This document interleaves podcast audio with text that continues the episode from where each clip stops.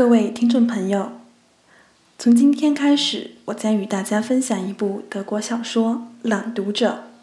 我想大家都应该对这部由凯特·温斯莱特所主演的同名电影有所耳闻。就让我们一起来翻开这本讨论人性和罪恶的作品，《朗读者》，作者本哈德·施林克。第一部，第一章。记得那时候我是十五岁，得了黄疸病，病是那年秋天发作的，到第二年春天才好。旧年的天气逐渐寒冷和暗淡起来，我的病体也愈来愈虚弱了。直到新年来到，才有了点起色。这年一月份很暖和，于是。母亲把我的床移到了阳台前边，我可以看见天空、太阳、云彩，听见小孩在院子里玩耍的欢声笑语。二月的一个傍晚，我听到一只冬鸟在歌唱。我家住在鲜花街一栋楼房的三层楼上，那栋建筑硕大无朋，是世纪之交建造的。我生平第一次敢于独自行走，就是从这条街走到车站路去。巧的是，我发病也就在那儿。那是旧年十月的一个礼拜一，我正从学校往家走，就猛地呕吐起来了。几天以来，我老感觉自己身体虚弱得很，我还从来没有这么孱弱过，每走一步都得使大劲儿似的。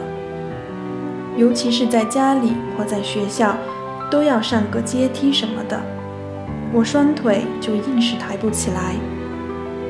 另外，我吃什么也没有胃口，尽管坐在饭桌旁边饥肠辘辘，可是，一见饭菜我马上就会反胃。每天早上醒来，老是口干舌燥，感觉五脏六腑沉重万分，都挪动了位置似的。一下子变得那么衰弱，让我觉得很难为情。一呕吐起来就更是羞愧难当。这种情况以前也从来没有发生过。第一次发病是在回家的路上，我嘴巴里突然一下子就满是东西了。我尽力想全都咽下去，就咬紧牙关，紧闭嘴唇，手掌捂着嘴巴。可是那些东西还是冲出口来，流过手指。我只好用手撑着路旁一栋房子的墙壁，眼睛往下瞧着脚边的污秽，呕出来的全是发亮而黏糊的咸水。有位妇女前来照顾我了，她那动作却不能说是很轻柔体贴。她抓住我的胳膊。把我拖着走过门楼下黑咕隆咚的过道，进了院子。往上看，只见窗口与窗口之间都绷着绳子，晾着将洗过的衣物。院子里堆着木头，一间工厂的大门敞开着，电锯尖叫，刨花乱飞。院子的大门边有个水龙头，那女人旋开龙头，一上来就给我洗手。然后他握着两只手掌，举着清水泼在我脸上，算是给我洗脸。我掏出手绢往脸上擦着。去拿另外一只，他说。原来龙头边放着两只桶，他抓起一只水桶装满清水，我则装满另外一只，跟着他穿过院子的门洞。他甩开胳膊，把水泼出去。冲洗那满是呕吐物的石子路面，水冲下排水沟去了。然后他从我手里拿过第二只水桶，把走道再次冲洗了一遍。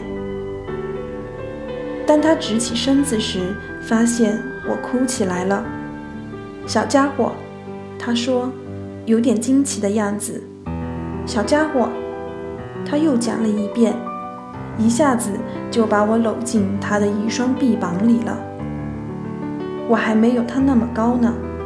我感到他的一对乳房紧靠着我的胸部，在紧紧拥抱中，我闻到自己嘴里那阵子难闻的味道，又闻到了他身上那股子新鲜的汗味。一时，我真不晓得把我那双胳膊怎么放才好。不过，我总算停住不哭了。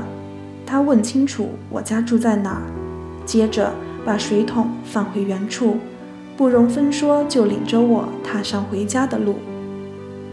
他在我身边走着，一只手帮我拿着书包，另一只手还挽着我。从车站路到鲜花街其实没有多远。他走得很快，带着一种坚决果断的气势。这么一来，带动我跟上他的步子也不那么困难了。到了我家那栋楼前，他跟我说声再见就走了。